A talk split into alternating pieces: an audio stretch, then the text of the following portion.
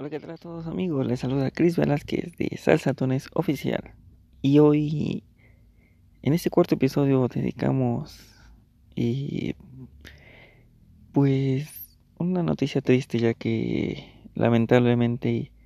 el pasado 15 de febrero falleció una de las leyendas más grandes de la salsa. Si no, mejor dicho,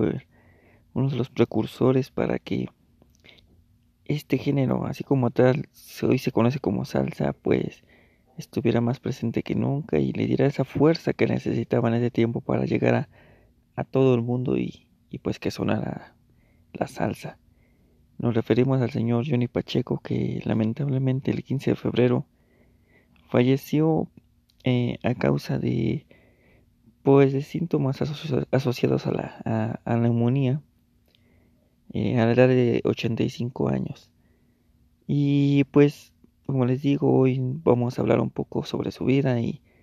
pues nos centramos en el hecho de que pues lamentablemente perdió la vida. Pero hoy les voy a platicar un poco sobre su vida y de todo el aporte que, que le dio a la música de la, de la salsa y cómo es que llevó este género a lo más alto para que hoy en día así como lo conocemos, la salsa esté vigente. Y pues en la noticia le dio su, su esposa Cookie Pacheco a través de su página de Facebook. Como les digo, estuvo hospitalizado por síntomas asociados a, a, neumonía desde el 13 de febrero. Lamentablemente dos días después pues pierde la vida en Estados Unidos. Y pues como muchos lo, lo saben, él, creó uno de los sellos discográficos más grandes, si no puedo así decirlo, el más grande de la música latina tropical, que fue eh, el sello de, Fania Records, junto a Jerry Masushi. Y pues, como les digo, les voy a platicar un poco sobre él. Su nombre real es Juan Pablo Pacheco Quinpin, perdón, y él nació en República Dominicana, en Santiago de los Caballeros, el 25 de marzo de 1935, y pues él fue músico, flautista, compositor, arreglista, director y productor, así como un visionario en cuestión de pues de cómo es que quería llegar a, a las personas mediante la salsa y cómo él quería que este ritmo eh, fuera siempre recordado y por alguna otra manera pues que, que tuviera como que un, un sello en, especial de, de, él porque como todos saben o bueno perdón me, como les digo les voy a platicar él a, a la edad de 11 años es cuando se muda a Estados Unidos con su familia él entra a estudiar y, y ahí es cuando, bueno, él empieza tocando la, la, percusión, pero un poco, un tiempo después, cuando él se enamora de, de cómo este, pues de la flauta, y es que él relata que cuando su mamá en ese tiempo veía las novelas de Cuba, después de cuando terminaban, eh, comenzaba, eh, pues,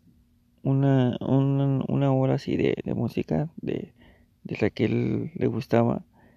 Y ellos tocaban este casi todas sus canciones eran acompañadas por la flauta. Entonces ahí él es como que se, fue la fuente de inspiración para que le gustara la flauta bueno tocar la flauta y así como que darle ese sello a cada canción que él quería pues tocar. Y pues como les digo él fue considerado una de las figuras más influyentes de la música latina y de los sonidos que él conocía son los sonidos antillanos, que básicamente, como les digo, es donde se inspira para tocar la flauta y así empezar su, su carrera musical. Y con Jerry Masushi, como les digo, promociona lo que hoy se conoce como la salsa, así como ya una etiqueta de como té comercial. Y es cuando crean Fania Records. Y su primera agrupación o en la que él estuvo fue con el pianista Charlie Palmieri a finales de los años 50 y es como como tal ya él empieza a involucrarse más a la música Y en 1960 es cuando él ya decide formar su primera orquesta que se llamaba Pacheco y su charanga,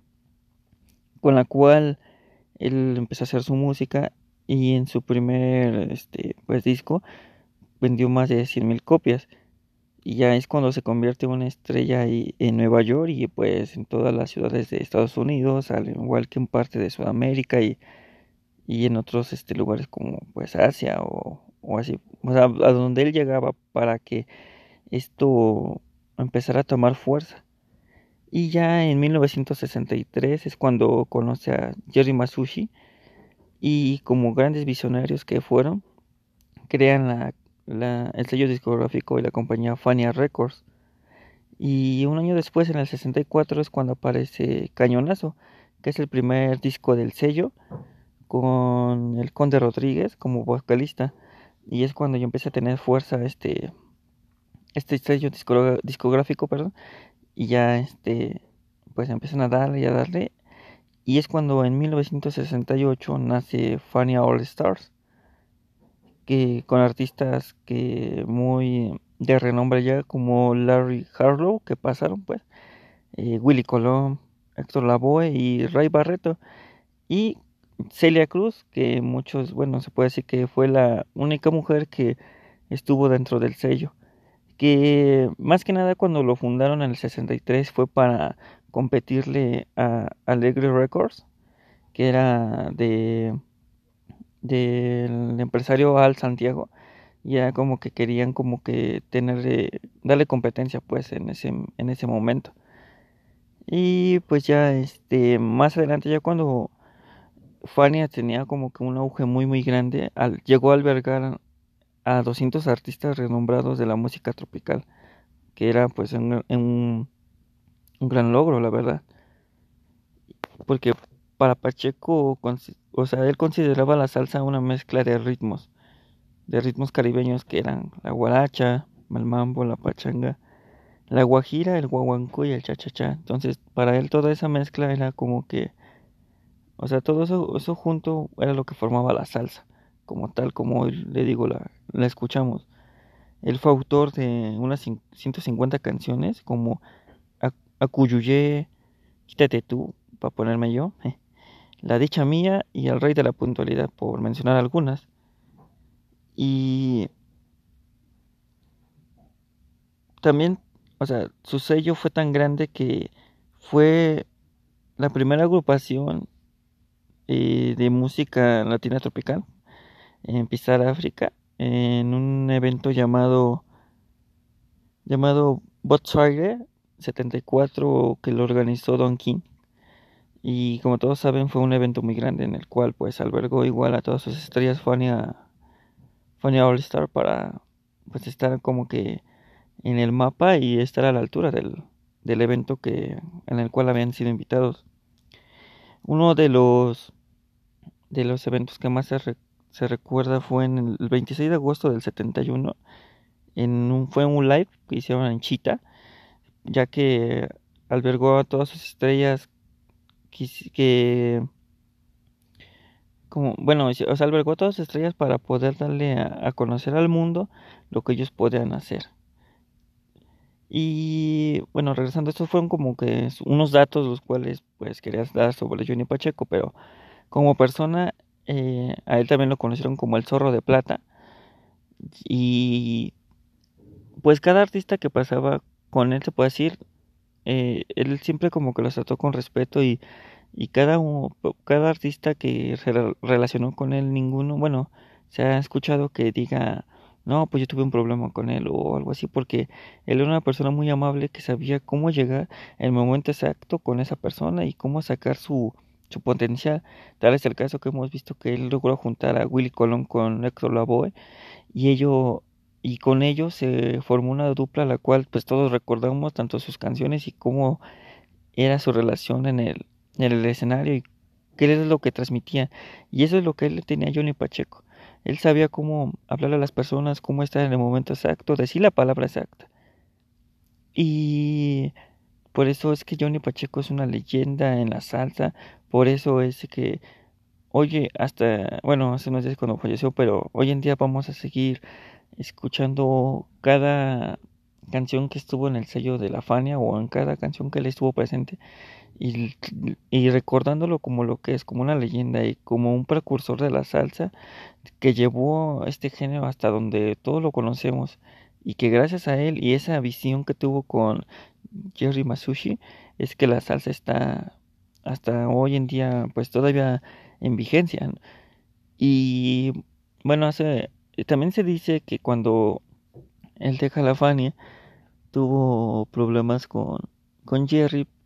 ya que pues a lo mejor no, no, no se ya no se complementaban pues porque para muchos Jerry Masushi solamente puso el dinero y Johnny Pacheco puso el talento, pero pues va más allá de eso, porque al final de cuentas,